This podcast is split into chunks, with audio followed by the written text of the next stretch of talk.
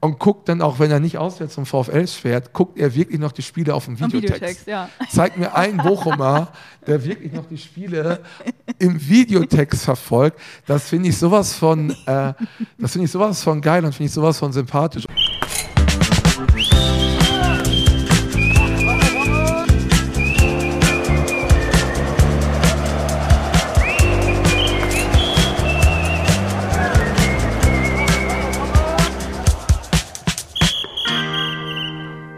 Willkommen zum Ruhrfußball-Podcast.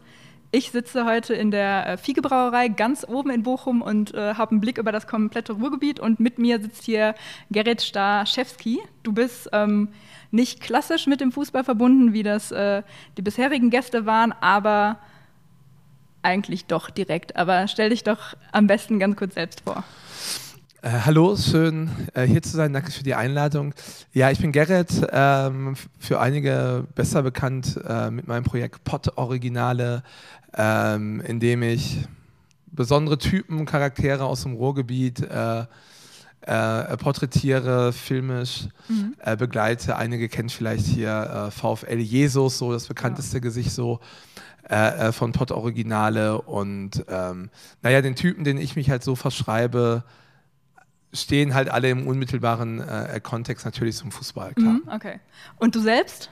Bist du auch, also bist du Fan? Ja, ja klar, ich bin, ich bin Fan von VfL Bochum. So seit 92 bin ich das erste mhm. Mal mhm. äh, äh, mitgenommen worden und seit Anfang der 90er äh, ja natürlich halt regelmäßig halt seitdem vielleicht ja gut, ich hatte mal zwei Jahre Stadionverbot, aber unabhängig davon vielleicht nur so fünf Heimspiele oder so verpasst. So. Okay, also bist du äh, Also seit über 30 Jahren mhm. fahre ich zum VfL, ja. ja. Und ähm, Du hast gerade gesagt, du bist mitgenommen worden. Du hast also nicht selbst die Entscheidung getroffen, irgendwie der VfL ist mein Verein. Sondern nee, Vater ist in Wattenscheid ja. geboren. Okay. Mhm. Ja klar, Wattenscheid ist nicht Bochum, aber er ist in Wattenscheid geboren und so war zumindest ja schon mal so eine, eine räumliche äh, Nähe zu da. Und mein Bruder war erst früher mit meinem Papa früher bei, in Wattenscheid mhm. und war dann doch mal irgendwie beim Spiel halt in Bochum und fand dann das Stadion in Bochum irgendwie schöner. Ja. Und so wurde der dann doch irgendwie zum VfL-Fan und ich dann zwangsläufig halt dann auch, weil ich halt von Vater und Bruder äh, mitgenommen wurde. Ja, der Klassiker eigentlich, ja. wie man zum Fußball kommt. Ähm, du hast, also ich habe mich im äh, Vorfeld natürlich belesen, wir haben uns auch schon kennengelernt für das Projekt Ruhrgesichter. Ähm, du kritisierst eigentlich den kommerziellen Fußball immer mal wieder, äh, auch gerne öffentlich und hast so eine ganz klare Meinung. Ähm, wie kannst du das mit dem VfL verbinden? Ist das, was hat der VfL, was ähm, andere Vereine nicht haben oder nicht mehr haben, weswegen du da noch äh, komplett leidenschaftlich hinterstehen kannst? Ja, das ist halt schon so, gerade halt so, so vor, vor, vor fünf Jahren hat sich halt schon so einiges so in Bochum, wenn man so will, verändert oder wurden halt, man wurde halt so als so Fußballromantiker desillusioniert, mhm. äh, weil vor fünf Jahren äh, gab es ja die legendäre Abstimmung in Bochum ähm, für die Ausgliederung. Ja. Und ähm, die handelnden Personen beim VfL wollten halt mit aller Gewalt das durchboxen, dass, äh, dass der e.V. halt zum äh, GmbH KKG mhm. äh, wird und der Verein halt einfach ähm, äh, ausgliedert. Das habe ich halt äh, kritisiert, so, mhm. weil ich immer halt der Ansicht bin, Bochum ist nun mal ein verhältnismäßig verdammt kleiner Verein. Ja.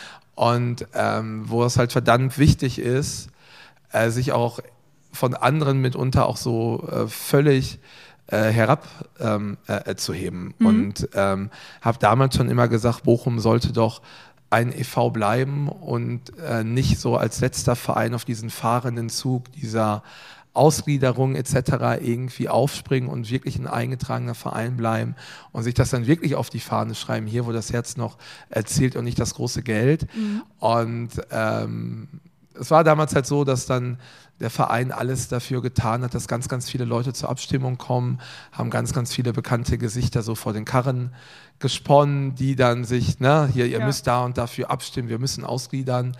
Ähm, was ist jetzt fünf Jahre passiert? Im Grunde gar nichts. Es wird so gut wie gar nicht mehr irgendwie äh, darüber so gesprochen, kommuniziert und hat, finde ich persönlich, dem Verein nichts anderes gebracht als damals Unruhe. Mhm. Und ich glaube, rückwirkend äh, wäre der Verein viel, viel bestärkter äh, hervorgegangen, wenn man damals sich bewusst dazu bekannt hätte, nein, wir in Bochum bleiben anders, wir trotzen diesem äh, Turbokapitalismus so im Fußball und wir bleiben äh, ein e.V., ein eingetragener Verein. Und mhm. ich glaube, es hätte im VfL viel, viel mehr äh, Spirit und auch mitunter auch Zulauf mhm. meiner Empfindung nach halt irgendwie gegeben. Damals wird ja immer so ein Szenario aufgebaut, äh, ohne die Ausgliederung, also sprich ohne neues Geld vom potenziellen Investor werden wir nie mehr erste Bundesliga ja. spielen. Und das finde ich ja schon fast eigentlich lustig, dass wir dann ausgegliedert haben. Es kam aber trotzdem kein frisches Geld und wir sind trotzdem aufgestiegen. Also das finde ich schon eigentlich äh, ziemlich äh, schon lustig auf eine Art. Ja, da, also das ist ja bei, ähm, bei den meisten Vereinen so die Herausforderung, ne? auf der einen Seite die Tradition zu wahren und es den, äh, den Fans, die den, äh, die den eigenen tragenden Verein äh, haben wollen, recht zu machen, auf der anderen Seite aber auch irgendwie wirtschaftlich mithalten zu können, weil das ist ja auch hier im, also hier bist du nicht der einzige Verein, sondern wenn, äh, wenn Bochum jetzt, ähm, ich sag mal finanziell, weil eben weiß ich nicht, weil Bochum, wenn Bochum jetzt beispielsweise finanziell nicht mehr mithalten könnte, dann sind vielleicht auch Leute, die gerne ins Stadion gehen, sagen einfach, ja, dann gehe ich halt nicht mehr hier hin, weil äh, zwei Meter weiter, äh, zwei Kilometer weiter äh, kann ich mir vielleicht auch Profifußball angucken. Ne? Ja, das aber ich glaube, Bochum hat ja halt einfach den ganz großen Vorteil einfach durchs Stadion. Ja. Äh, das, das ist halt einfach ein, natürlich Schmuckkäste und vielleicht das schönste äh, Fußballstadion in Deutschland. Ja. Echte Flutlichtmasten mitten in der Stadt. Ähm, äh, wo du quasi mit der S-Bahn äh, in den Strafraum äh, fährst. so und ja. ähm, das, das, das hätte Bochum, finde ich, für sich immer noch mal auch anders auch wirklich nutzen müssen, wirklich, äh, wirklich anders zu sein und einfach auch versuchen, so einen anderen Weg äh, äh, einzuschlagen, mhm. meiner Meinung nach. Und wenn mhm. ich mir jetzt vorstelle, ich hätte vor fünf Jahren dafür gestimmt, für so eine Ausgliederung, würde ich mir jetzt fünf Jahre später auch denken, ja, was hat es jetzt eigentlich gebracht? Ja. Wo kriege ich da nochmal Infos her? Es wird so kaum irgendwie kommuniziert. Und warum war das dann damals so, so, so, so krass wichtig, wenn sich dann fünf Jahre dann dennoch nicht irgendwie anders was so äh, äh, verändert hat? Ich bin ja auf eine Weise ja natürlich froh, ja. dass es dann, dann nicht anderweitig irgendwie äh, ähm, da einen, ja, einen, einen, Investor jetzt hier halt irgendwie gibt, der vielleicht gar nicht zum VfL passt, so, aber ich dann denke, ja, warum hat man es überhaupt dann gemacht? Ja, um eben wahrscheinlich die Zukunft äh, etwas sicherer zu planen, ne, äh, finanziell. Aber ähm, ich glaube, da können wir beide auch nur von außen drauf gucken. Ja, wobei, lass mich da nochmal einmal einhaken, ja, ja, bitte. Äh, weil das ist natürlich so ein Thema so für sich mit der Ausgliederung, aber du hast vorhin, glaube ich, auch, was du so gesagt hast, ich ja äh, mit meiner Arbeit auch immer so den Kommerz des Fußballs halt so kritisiere. Ja. Ähm, und äh, ich habe ja ein Projekt gegründet, ähm, die deutsche Fußballnationalmannschaft muss man sich natürlich auf der Zunge zergehen lassen, Nationalmannschaft. Und äh, er klingt natürlich äh, äh, lustig, ist es auch, hat aber natürlich immer so den ernsten Hintergrund gehabt, dass äh, ich damals gesagt habe, ähm, ich will mit meinen bescheidenen Mitteln ähm, die äh, unsägliche WM hier jetzt hier jetzt nächste Woche dann zwei Wochen ja. äh, in Katar stattfindet, äh, kritisieren und kam dann einfach auf die Idee, äh, Leute nackt Fußball spielen zu lassen als Symbol für Natürlichkeit. Und so das System Fußball ist krank, äh, wir kicken blank. Und wir haben es halt dreimal echt um die ganze Welt in die Weltpresse geschafft, ja, in viele ja. Hauptnachrichten. Ja. Und äh, was war mir persönlich halt einfach echt immer wichtig, äh, äh die WM äh, in Katar einfach so zu kritisieren, äh, weil das einfach, ähm, ja, das, das, das, ähm, einfach fürchterlich ist, dass dort halt einfach so gespielt wird, dass das alles gekauft wurde, dass halt äh, zigtausende äh, äh, Arbeiter irgendwie gestorben sind und ich aber auch persönlich so komplett enttäuscht bin von allen unseren Nationalspielern, mhm. weil ja nicht einer dabei ist, also nicht einer, der die Eier hat und sagt, nein, ja. ich will für diese WM nicht nominiert werden, nein, ich fahre da nicht hin. Unglaublich, ne? Ja. Also, das ist ja nicht mal einer, ja. wo ich denke, ey, das gibt's doch gar nicht. Also, ein Nationalspieler, finde ich, ähm, sollte ja auch unabhängig vom Platz auch immer doch so ein gewisses Vorbild sein und auch eine Vorbildfunktion oder auch so ja, eine Identifikationsfigur natürlich sein. Und dass es nicht mal ein Profi gibt oder Nationalspieler gibt, der sagt, nein, ich werde dort nicht spielen, ihr kann es mit mir nicht vereinbaren. Ja. Äh, das ist so schon bitter. Nicht mal welche, die, äh, wo man eigentlich noch, ähm, also dass jetzt beispielsweise ein junger Spieler, der ähm, vor seiner ersten WM steht, dass der irgendwie vielleicht noch äh, Hemmung hat, ähm, sich dagegen zu entscheiden. Das, das kann man nachvollziehen. Das ist jetzt nicht äh, das, was man erwartet, aber dass jetzt irgendwie gestandene Spieler ähm, aus der deutschen Nationalmannschaft oder auch aus anderen äh, wirklich äh, großen Nationalmannschaften nicht sagen, äh, nee, da bin ich nicht dabei, das äh, läuft gar nicht, ähm, kann ich auch überhaupt nicht nachvollziehen. Vor allen Dingen ist so, so Marionetten ist ja so ein richtig ausgelutschtes Wort, aber eigentlich trifft es das so sehr, weil ich habe letztens noch ähm, darüber nachgedacht, diese, ähm, es gibt ja so eine Equal UEFA-Kampagne. Jedes Mal, wenn ich im Stadion bin, äh, wird die auf den, äh, also bei mir ist das der Videowürfel, wird die äh, ausgespielt. Ähm, alle möglichen äh, Portugiesen, Spanier, deutsche Nationalspieler ähm, hüllen sich quasi in das Bild der UEFA und sagen, wir sagen Nein zu Rassismus, wir sagen Nein zu Diskriminierung. Aber juhu, Tasche packen, ich fliege jetzt bald äh, nach Katar. Das finde ich unfassbar. Ja, klar, das ist halt, wie gesagt, es halt, sind halt Marionetten, ist halt so eine, äh, äh, eine riesige Doppelmoral halt ja. Äh, ähm, äh, einfach. Und da bin ich dir schon bei dir, wenn es da irgendwie ein junger Spieler ist, der Anfang 20 ist, wird für eine WM nominiert. Äh, klar träumt doch davon auf einer natürlich jeder. Ja. der will vielleicht auch noch so ein bisschen irgendwie Karriere machen, da kann ich es aus gewissen Ding noch irgendwo halt so nachvollziehen, ja. aber äh, die gestandenen Profis, die alle, was weiß ich, äh, Profis irgendwie von Bayern, die ihre 40, 50 Millionen genau. auf dem Konto haben, ja. die haben noch überhaupt nichts mehr zu verlieren. Im Gegenteil, die könnten jetzt ja wirklich sich, ich sag mal, auf so eine andere Art unsterblich machen. Ja, genau, vor allen Dingen, weil es irgendwie nicht, du springst, äh, du schwimmst nicht mit dem Strom, sondern genau. der, also es gibt keinen Strom und dann wird es. Ja, was haben die denn zu verlieren? Unfassbar. Äh, die haben ja nicht zu verlieren, im Gegenteil, die ja, würden ja so genau. viel neue Sympathien kriegen und könnten ja der, der, äh, eine, eine Welle des Protests ja. anstoßen. Und du brauchst immer ein, zwei, drei Leute, die vorangehen und dann äh, so ein Schneeballprinzip und ja, dann genau, kommen andere dann irgendwie hinterher. Sich Leute an. Und da bin ich sicher, hätten auch aus anderen Nationen ein paar berühmte Spieler gesagt, wir ja. machen es nicht, wären automatisch auch andere mit auf diesen Zug dann doch aufgesprungen, weil dann ja, wäre es auf einmal auf Trend Fall. gewesen diese WM zu boykottieren. Äh, und da finde ich, haben ganz, ganz viele auch deutsche Nationalspieler einfach äh, eine riesige Chance verpasst. Und äh, das finde ich jetzt schon fürchterlich, den Gedanken, wenn sie dann dort irgendwo dann dennoch mit so einer Regenbogenbinde irgendwie dann auflaufen oder so. Das ist doch, oder machen dann irgendwelche Instagram-Postings, die irgendwelche Werbefuzis ja. Äh, äh, vorgeschrieben haben. Ja, genau. Und ja, so ist das Game halt einfach und ist natürlich auch klar, dass da jetzt der äh, FIFA-Präsident jetzt natürlich sagt, lass uns doch darüber, lass uns doch jetzt nur noch auf Fußball konzentrieren, über alles andere gar nicht mehr reden. Genau, es muss doch nur der Fußball der irgendwie ja. zählen. Und ähm, ja. naja, das war mir persönlich halt immer wichtig, äh, das halt halt so ein bisschen äh, zu kritisieren. Und natürlich ist mir bewusst, dass ein Verein immer auch ähm, äh, wirtschaftlich handeln muss, äh, wirtschaftlich agieren muss, ähm, ähm, aber ein Verein er sollte niemals seine Seele und seine Identität irgendwie verkaufen und mhm. aufs Spiel setzen, weil mhm. das ist am Ende, das ist am Ende halt das, das, das, das Wichtigste. Und ähm, ja, und wer weiß, wie es in Bochum irgendwann doch mal weitergeht. Vielleicht klopft ja doch mal irgendwie dann auch hier irgendwie doch so ein anderer Investor ja. an. Aber ich hoffe natürlich, dass das halt nie anders hier so eintreten wird. So. Ja, also ich denke, dass ähm, wenn ein Investor anklopft, dass das ja dann vielleicht auch äh, einer sein wird, der zu, zum äh, Verein passt, ne? der das irgendwie vielleicht einfach auf eine, ähm, auf eine angenehme Art und Weise irgendwie unterstützt, aber ähm ja, zumindest sagt man es ja halt irgendwie jetzt, das ist das Problem ist ja leider immer, der deutsche Fußball orientiert sich immer an den englischen Fußball. Mhm. England ist die Liga mit den meisten äh, äh, Fernsehgeldern, wo ja. das meiste Geld umgesetzt wird und dann wird natürlich immer argumentiert von den deutschen Topvereinen, naja, äh, wir müssen uns ja an England und so orientieren, wenn wir ja hier Weltklasse-Fußball oder Weltklasse-Spiele haben wollen. Äh, England gehören ja die meisten Vereine irgendwelchen äh, Scheichs, genau. äh, Oligarchen, Oligarchen ja. und ähm, wir können in Deutschland natürlich noch froh sein mit dieser 50 plus 1 Regelung und mhm. so und dass äh, wir uns natürlich schon noch groß von dem englischen Fußball so unterscheiden wir uns natürlich die Stimmung noch viel besser. Wir haben noch mal ein anderes Klientel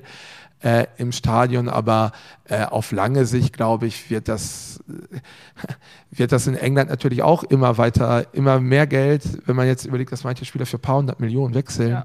Das ist ja für mich einfach persönlich geisteskrank. Ja, Kein Spieler ja. ist es wert, äh, paar hundert Millionen. Das ist so, aber da merkst du ja, was sie ja damit umsetzen. Wenn Paris für irgendeinen Spieler ein äh, paar hundert Millionen das gibt, weißt du, aber die machen allein durch Trikots so viel. Also das Game ist natürlich so, so groß und da sehe ich einfach immer die Gefahr, dass sich der deutsche Fußball immer an den englischen äh, orientiert mhm. und ähm, machen die Engländer irgendwelche neuen Schritte, ziehen deutsche Vereine doch irgendwann, doch irgendwann noch halt irgendwie nach, weil sie gar nicht vielleicht anders können so. Ja, das also das ist so, glaube ich, die, äh, das Risiko, dass, äh, dass wir alle sehen, so, ne? aber ähm, trotzdem ähm, glaube ich, ist es gerade ja im, im Ruhrgebiet noch so ein, ähm, ich sag mal, so ein schöner Querschnitt. Also das ist ja das Einmalige hier, glaube ich, dass du äh, zum einen ähm, beim BVB dir äh, Super Champions League mit eben auch Spielern, die auch äh, Millionen äh, Trikots verkaufen, anschauen kannst, aber auch zum Beispiel äh, bei Rot-Was Oberhausen dir ein, ein, super leidenschaftliches Spiel, kämpferisch, äh, total romantisch im Stadion mit Flutlicht und äh, Sitzschalen aus keine Ahnung wie vielen Jahrzehnten angucken kannst. Und das ist ja hier so äh, das Besondere. Und da würde ich auch gerne noch mal kurz drauf zu sprechen kommen, weil das ist ja der, der Grund, weswegen wir, glaube ich, alle so eine Fußballleidenschaft entwickelt haben, die auch einen großen Teil unseres Lebens und unseres, unserer Hobbys und so weiter bestimmt. Und ähm, ich habe mir deine, du hast vorhin gesagt, du hast äh, Anfang der 90er angefangen, äh, Fotografien im Stadion zu machen und so. Und ähm, die kann man online gerade sehen. Also die sind äh, ja in Galerien äh, zu finden äh, online. Die habe ich mir alle angeschaut. Und witzig war, dass, ähm, also ich war nie äh, im Stadion an der Kastropper Straße, sondern im Parkstadion. Aber ich habe mich gefühlt, als würde ich mein privates Fotoalbum durchblättern, weil die Menschen halt einfach irgendwie, ich habe ich hab mir das angeguckt und dachte, das habe ich hundertprozentig so auch schon mal gesehen. Das, was du geschrieben hast, ist das, also du hast ja so kleine ähm, Notizen ja. dazu gemacht, ist genauso das, äh, wie ich mich damals auch gefühlt habe. Wie bist du, ähm, da warst du ja auch noch Kind, ne? Also du Anfang Ja, ich habe immer so eine Pocketkamera gekriegt ja. von meiner Mutter und habe dann immer so schon mal ähm, ja, so skurrile Leute um mich ja. herum, so Stimmung um mich herum schon so irgendwie so ein bisschen bildlich eingefangen, weil mich schon immer mehr die Atmosphäre gereizt hat mhm. und diese, diese Power an Emotionen hat ja. mich immer mehr angefixt als äh, das Spiel an sich. Und äh, ich weiß, dass es damals schon immer Spiele gab, wo ich äh, teilweise mit dem Rücken zum Spielfeld stand, um einfach diese Gesichter und diese Emotionen, diese, ja. dieses Strahlen und diese Veränderungen in den Gesichtern von dem einen auf den anderen Moment, das ja. hat mich immer so, so angefixt bis heute. Dass es halt viele Spiele klar, gibt. Ich gucke mir, ähm, ja, weil das, das ist so, ähm, das Spiel findet für mich eigentlich mehr immer so in den Gesichtern in der Kurve äh, äh, statt so. Ja, mhm. ja das, äh, das ist witzig, weil ähm, ich bin auch, ich bin Ende der 80er geboren, war auch in den Anfang 90er Jahren immer mit meinem Papa, mit meinem Papa im Stadion und ähm, ich kann mich überhaupt nicht an mein erstes Spiel erinnern, auch nicht an generell meine ersten Spiele, aber ich äh, weiß ganz genau, wie die äh, Holzbank im Parkstadion aussah. Ich weiß, wie der Aufkleber aussah, auf dem äh, quasi unsere Sitznummer. Also ich weiß, die Menschen umrum, äh, drumherum, die äh, könnte ich quasi Phantombilder von anlegen. Das ist auch bei mir so das, was ich mitgenommen habe aus meiner frühesten quasi so Fußballerinnerung. Und das ist irgendwie so cool, dass das genau das war, was man in deinen, in deinen ersten Bildern so sieht. Und ähm, Hast du, also war das einfach auch so, ich sag mal, aus der Intuition heraus oder hast du ähm, irgendeinen Moment, wo du gesagt hast, okay, jetzt weiß ich, äh, das wird, äh, das ist irgendwie meine Lebensaufgabe, diese, ähm, dieser quasi Charakter äh, zu fotografieren und die, die Emotionen mitzunehmen? Ja, das, das, ich glaube, das hat sich einfach immer so ähm, äh, ergeben, dass das äh, ja, ich war gerade irritiert, weil wir sitzen ja oben ja hier über ganz Bochum und gerade das so aus, als ob ja so ein Rabe hier mitten durchs Fenster äh, äh reingeflogen kommt. äh, auf jeden Fall ein sehr irrer Anblick äh, äh, äh gerade. Ähm, ich hätte rückwirkend, äh, hätte ich früher viel, viel, viel mehr fotografieren müssen. Ich bin mhm. froh, natürlich so, so ein paar Bilder im Archiv zu haben, aber wenn ich das halt überlege, äh, ähm, wie die Styles damals allein noch waren, äh, die ich ja auch schon alle wahrgenommen habe. Ich hätte da viel, viel mehr fotografieren ja. äh, müssen. Gerade noch so, als ich, äh, also die Erinnerung weiß ich, dass halt früher so der klassische Fußballstyle war dann teilweise wirklich so, so eine klassische blaue Jeans, leicht, äh, leicht Hochwasser in der Jeans, weiße, weiße Tennissocken, ja. Sneaker. Äh, und in der Regel dazu dann doch so Bomberjacke ja. oder damals gab es so Marken Blue System, äh, bei den Hools auch sehr gerne so Chevignon, so Ballonseide und so. Ähm, äh, mega geil. Aber wenn ich mir heute vorstelle, meine Güte, hätte ich, was würde ich für so Bilder geben? So ja. gewisse Leute nochmal viel, viel mehr auch so äh, äh, eingefangen so Ja. zu haben, weil Ja. den Style der 90er fand ich natürlich bei Weitem geiler, als er halt irgendwie heute ist, weil du hast so mehr auch Individualisten gehabt. Heute ist dann so irgendwie alle so in schwarz. Okay, kann man machen, ist halt eine andere Zeit so. Aber ähm, die, die Styles so von früher, gerade hier nochmal so im Pott, fand ich echt schon äh, äh, äh, echt geil so. Ja, auf jeden Fall. Ja. Ähm, du bist aber gerade, also die Foto, du hast gesagt, du würdest gern mehr machen. Du bist aber gerade eigentlich weniger mit ähm, Fotografie unterwegs als, äh, als Filmemacher. Und äh, ich glaube, ich lese noch mal ganz kurz nach. Du hast gesagt, dass äh, dein neuester Film ist der beste, schlechteste Film ever. Glanz, äh, Gesocks und Gloria. Auf was muss man sich einstellen, wenn man sich den anschaut? Ich habe eine Vorstellung von Bang Boom Bang, bisschen Helge Schneider, Fußball ist unser Leben und keine Ahnung was. Ja, ich glaube, die, die Filme, die du es so genannt hast, wer über die Filme und den Humor halt so lacht, wird sich in meinem Film äh, äh, schon halt sehr, sehr wohlfühlen. Und das meine ich halt schon ernst, dass das wirklich der beste, äh, äh, das schlechteste Film aller Zeiten ist, weil der Film schon schlecht ist.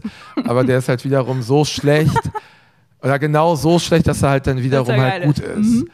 Ähm, und äh, das meine ich halt wirklich halt ernst. Und ähm, das ist halt so ein absolutes Herzensprojekt halt so von mir und das, das ist schon so ein etwas derber Humor, durch auch kernig und ist auch ein Humor, mit dem auch nicht jeder kann so, aber die Leute, die so, so, ein, so ein Bild vom Ruhrpott haben, so wie ich es habe, werden den Film halt schon halt so mögen. Das ist Ja. halt ein Film für mh, äh, Fliesentischromantiker, äh, Leute, die Ballonseide äh, mögen, äh, Fukuhila, ähm, Dosenbier ähm, und halt im Grunde halt alles Laien so von der Straße, Ja. wie halt eben so die beiden bekannten Bochum-Fans hier, Tankwart AD und VfL Jesus, ähm, die ja halt ganz einfache Bochum-Fans sind, aber Ja. dadurch, dass ich angefangen habe, die so äh, immer mal wieder so zu begleiten, die nach Spielen so zu, zu interviewen, die so viel Emotion in diese Videos reingebracht haben, dass Ja. sie halt echt so zu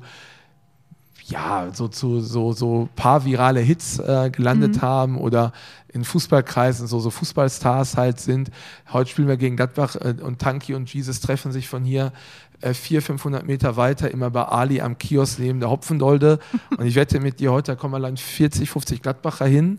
Die wissen, dass die beiden Jungs da stehen, die dann nur hingehen Mal und dann mit gucken, den ja. beiden dann halt irgendwie so ein Foto äh, zu machen. Allein das Mhm. ist schon äh, äh, so irre. Ja. Und das darf man schon echt sagen, dass so VfL-Jesus vielleicht die mh, ja, so mit so meist fotografierteste Person im Bochum oder im Ruhrgebiet vielleicht ist. Jung.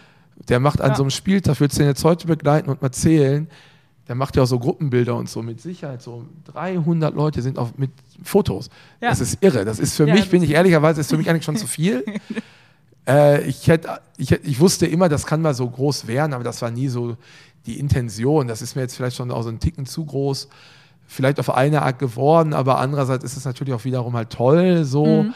äh, weil die Leute wirklich von jung bis alt und äh, wo ich halt finde, das ist schon so, so ein Image äh, Gewinn, vielleicht Mhm. auch von VfL, weil du da merkst, das sind so Typen, die sind irgendwie so einfach, ehrlich, Ja. äh, direkt, ähm, so mega emotional und wo auch so, so andere Leute gerne so mit den mitfiebern oder sich Ja. dann freuen. Ja, Bochum mag ich eigentlich nicht, aber komm hier, das Tanki und Jesus, äh, für die soll Bochum gewinnen oder so ein Scheiß. Ähm, Glaube ich, ist das schon ein großer Mehrwert so für ein, äh, äh, für ein VfL so. Ähm, aber da können wir gleich noch mal drauf zu sprechen kommen, weil du sagst, ist ja eigentlich hier so Glanzgesocks Gloria, was ich da so Genau. äh, was da so halt irgendwie halt so erwartet. Und das ist halt einfach ein absolut wilder, äh, äh, so ein wilder Ritt. Mm, Zwei Stunden so ein Bildergewitter, wo so eine Szene kommst du an die nächste. Es fehlt vielleicht im Film so eine gewisse Dramaturgie, die aber daran einfach geschuldet ist, ich drehe halt äh, äh, ohne Drehbuch. Und ich mache halt einen Film, wie kein anderer äh, so einen Film halt machen würde. Aber eine Idee? Ja, ne, klar, eine. Idee, eine Idee, so eine gewisse Grundidee war natürlich halt schon da. Es geht natürlich in dem Film, äh, tauchen Tanki und VfL Jesus auf. Ähm, der Typ aus Herne, der immer so laut Herne schreit. Herne! Äh, BA taucht in dem Film auf, das war klar. Äh, dann taucht in dem Film ein Typ auf, das ist der Arbeitskollege von VfL Jesus, die arbeiten beide an der Uni Bochum. Mhm. Und sein Arbeitskollege Martin habe ich irgendwann mal kennengelernt. Also ein ganz unscheinbarer Typ, so ein bisschen bieder und hat eine Sammelleidenschaft. Manche sammeln Fußballtrikots, andere sammeln Vinyl und der Typ sammelt Glanzshorts. Habe ich vorher so nie so gehört und ich, hä? Ja, Glanzshorts. Der hat zu Hause irgendwie 300 Glanzshorts. Das sind so Shorts, die in den 80ern mega in waren, ja. wenn man so alte Aerobic-Videos guckt oder ich glaube auch die ganzen Fußballer haben in so Glanzshorts von Adidas gespielt. Ja. Und das ist so seine Sammelleidenschaft und ist auch sein Fetisch. Mhm.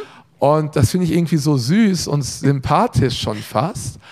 Und als er mir davon so erzählte, war für mich klar, okay, ähm, er hat eine äh, Hauptrolle verdient. Ja, auf jeden Fall, der muss auch so mit im Film. Ja.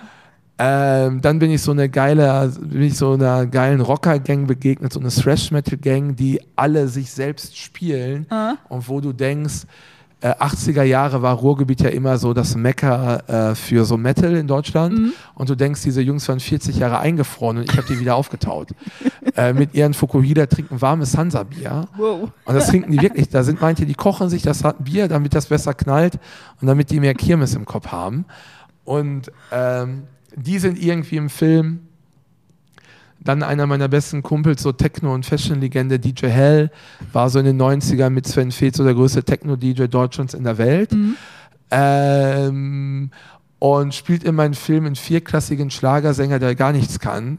Also der selbst beim Playback völlig äh, äh, versagt. Und allein das ist so lustig, wenn man das versteht, dass Hell im Grunde so eine Avantgarde-Ikone ist und ja. spielt aber in mir so einen vierklassigen Supermarktschlagersänger, der halt eben nichts kann. Und ähm, weil bei dem Film Ganz Groß Gloria ist mir das halt immer halt schon so wichtig, diese Mischung aus Podkultur, aber auch aus äh, äh, äh Popkultur. Und das ist so halt geil, dass so jemand wie so ein Hell macht dann damit. Ja. Äh, Klaus Vier, der berühmte Radio-DJ von 1 Live, mhm, mhm. der seit 30 Jahren jeden Sonntag auf 1 Live moderiert ja. mit seiner Sendung Raum und Zeit. Und äh, äh, lustigerweise äh, Mitglied war der bis heute, glaube ich, erfolgreichsten Bochumer Band, Aha. Geier Sturzflug. Ja. Ach, ist das so? Ja, Geier Sturzflug hatten, mhm. war ja eine Bochumer Band, ja, ja, die, ich, aber ich die zwei Hits hatten, die ja mhm. wirklich jeder Deutsche kennt. Ob jede deutsche Oma oder jedes deutsche Kind.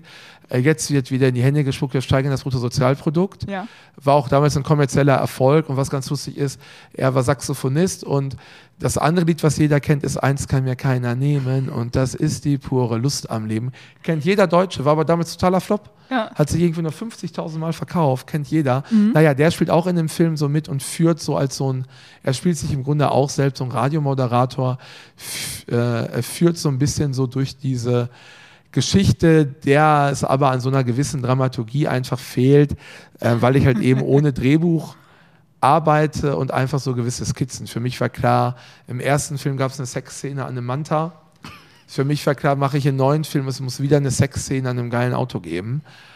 Ähm, dieser Glanzshot-Typ muss irgendwie rein. Äh, Tanki am Videotext, der, das ist wirklich so, das kann man eigentlich gar nicht halt erfinden, dass der Typ halt wirklich eigentlich den ganzen Tag, äh, wenn er halt nicht im Stadion ist, dann halt zu Hause sitzt und guckt halt dann irgendwie äh, äh, alte Gerichtsshows oder Videotext. Er hat ein Handy, kann aber damit nicht ins Internet. Ja, klar. Und guckt dann auch, wenn er nicht auswärts zum VfL fährt, guckt er wirklich noch die Spiele auf dem Videotext. Videotext ja. Zeigt mir einen Bochumer, der wirklich noch die Spiele im Videotext verfolgt. Das finde ich sowas von, äh, das finde ich sowas von geil und finde ich sowas von sympathisch. Und vor ihm steht ein großer Fliesentisch.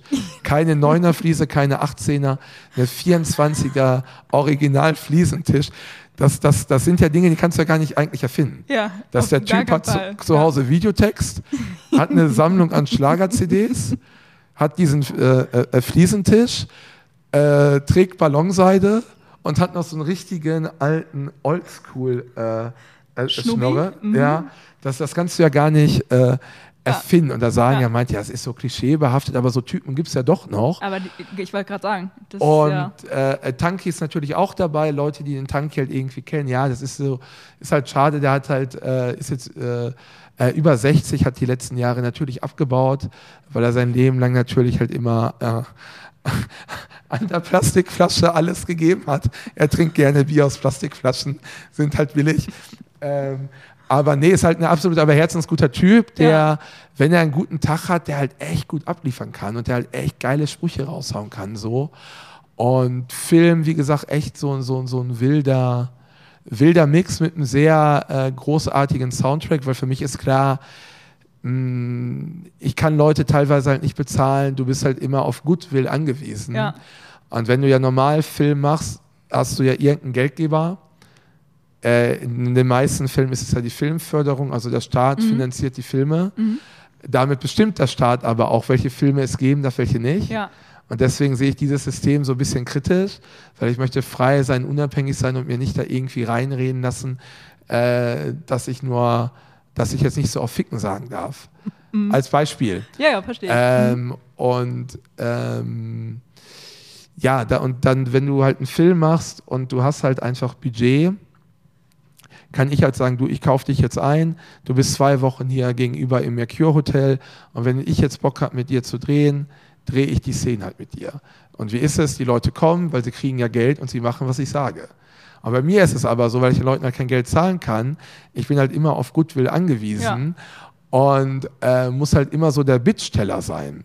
Und äh, wenn jetzt da einer sagt, er hat keinen Bock mehr, ja, dann ist der Drehtag vorbei, weil was soll ich machen? Und dann bist ja, du, dann, das, ist, ja. das ist so viel schwieriger. Und dann drehe ich ja mit echten, äh, extremen Charakteren, wo manche halt nun mal einfach äh, so sprittig irgendwie dabei sind oder auch gar nicht das Einfühlvermögen haben, sich in was Szenisches hineinzusetzen. Mhm. Beim szenischen Film ist klar, du drehst eine Szene zehnmal. Das ist, das ist Standard. Ja, ja, klar. Totale nochmal und danke ja. und nochmal, nochmal, das geht nochmal besser. Und bei mir ist so, du drehst das dann einmal und dann die Jungs so, ja, äh, ja, dann kann ich ja, hä? Nee, wir müssen nochmal, warum? Wir haben doch gerade schon gedreht. Nee, wir müssen nochmal drehen, wir müssen nochmal äh, Gegenschuss, totale. Das schenken die dann teilweise nicht. Ja.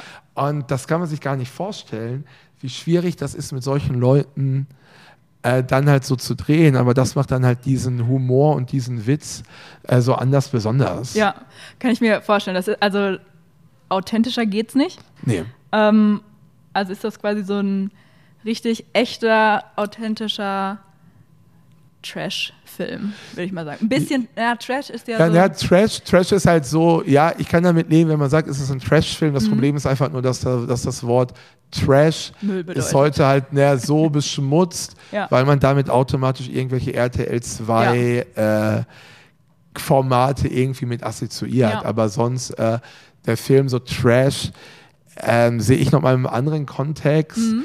Äh, da kann ich schon mit dem Film leben. Es ist ein Trash-Film, es ist ein B-Movie.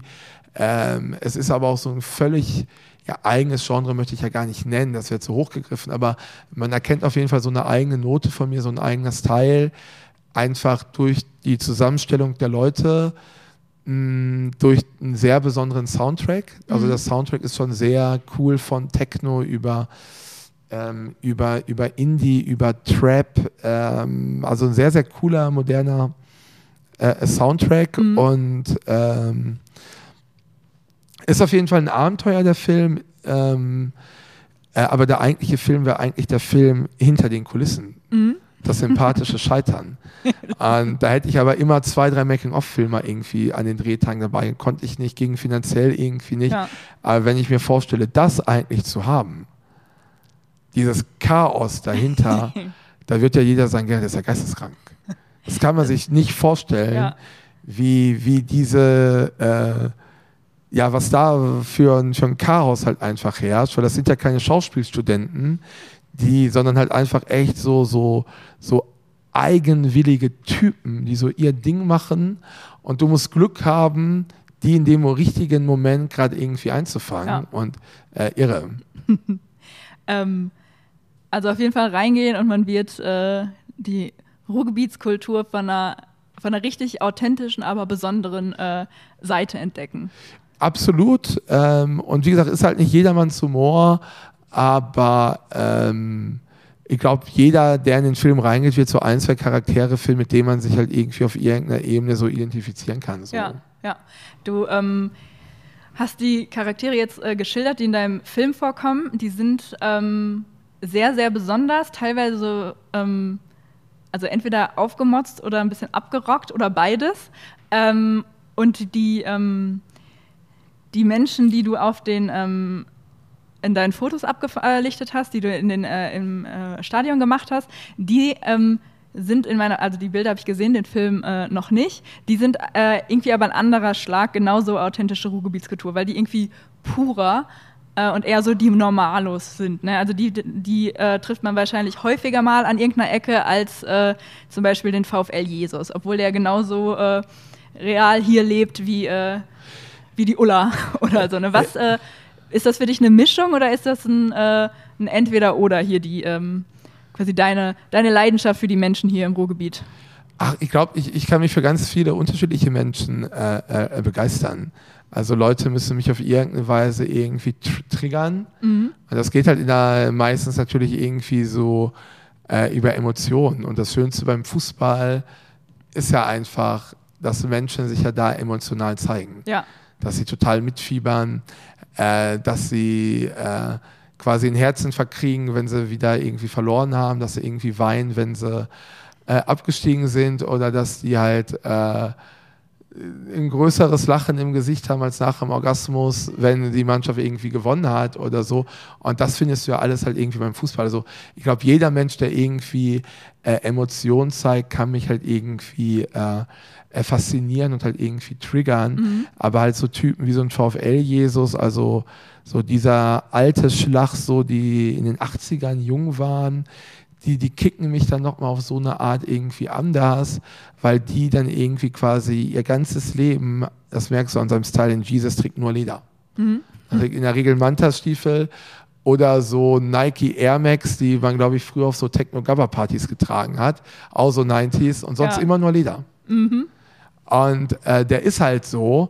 Und das finde ich irgendwie geil zu wissen, dass der Typ seit den 80ern seinen Stil und sich selbst null verändert Gar nicht hat. Verändert hat ja. Der ist sich wirklich selber treu geblieben. Ja.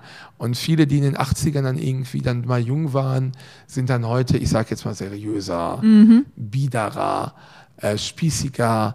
Und äh, ich finde die Typen irgendwie geil, wo du merkst, die sind selber irgendwie sich selbst auf irgendeine Weise dann äh, äh treu geblieben. Ja. Und das finde ich dann halt irgendwie, äh, also das fixt mich halt irgendwie äh, äh, schon an. Okay. Ja, cool. Ähm, mich auch. Das, äh, ich bin ganz gespannt, äh, den Film zu sehen. Ich habe den übrigens extra vorher nicht geguckt, weil ich dachte, ich würde gerne hören, was du erzählst. Ich habe noch eine Frage, die hat gar nichts mehr mit deinem Film zu tun, sondern ähm, gib doch mal ähm, ein Alternativprogramm, was man, äh, was man tun kann anstelle äh, des WMs schauen? wir spielen, äh, wir werden auch nochmal ein, zwei Spiele im Winter machen von der Nationalmannschaft. Okay. Äh, ist natürlich schon mal, äh, glaube ich, ist ein sehr tolles Alternativprogramm und auch schon mal äh, irre, dass über die Jungs, es gibt auch eine Nationalspielerin, mhm. nackt spielen äh, dann noch auf Asche und dann noch irgendwie im November, Dezember vielleicht bei äh, äh Minusgraden. Also das mhm. ist schon echt äh, Chapeau. Äh, das, glaube ich, ist ein gutes Alternativprogramm, natürlich meinen Film zu gucken. Ähm, und äh, ich hoffe wirklich, dass die Leute da draußen wirklich, wirklich so konsequent sind und wirklich diese WM meinen. Ich glaube, dass fast jeder dennoch mal einschalten wird, mhm. aus Neugier, Voyeurismus, ohne das dann zu sagen, ich habe geguckt. Ja. Äh, aber die Leute werden trotzdem, glaube ich, halt schon sehen. Und das einzige Zeichen, was man eigentlich entsenden könnte, ist wirklich komplett nicht gucken, dass halt auch die Einschaltquoten wirklich so, so spürbar mhm. nach unten gehen. Das ist das Einzige, was man irgendwie jetzt noch machen kann. Ja. Äh, aber ich glaube, die Quoten werden dennoch gut sein. Und äh, sonst als Alternative, boah, was macht man sonst im Winter? Sauna. ich gehe zum Tusem. Du gehst zu, zu, zu, zum Handball, die spielen noch ja, weiter. Genau, ja, okay. die haben keine Ja, Eishockey ist doch bestimmt auch. Oder so, wenn man so das sportliche Kollektiverlebnis. Ähm, aber sonst äh, kann man mal checken auf meiner Seite hier mit Pod Originale, da gibt es dann nochmal die Spieltermine mit der Nationalmannschaft. Aber wirklich echt großartig, äh, kann, ich nur, äh, kann ich nur empfehlen, das mal gesehen zu haben. Ist klar. Dankeschön. Hat ich danke dir. Vielen Dank. Danke. Das war Rohfußball der Podcast über das Ruhrgebiet und die schönste Nebensache der Welt. Rohfußball ist ein Förderprojekt des Ministeriums für Wirtschaft des Landes NRW.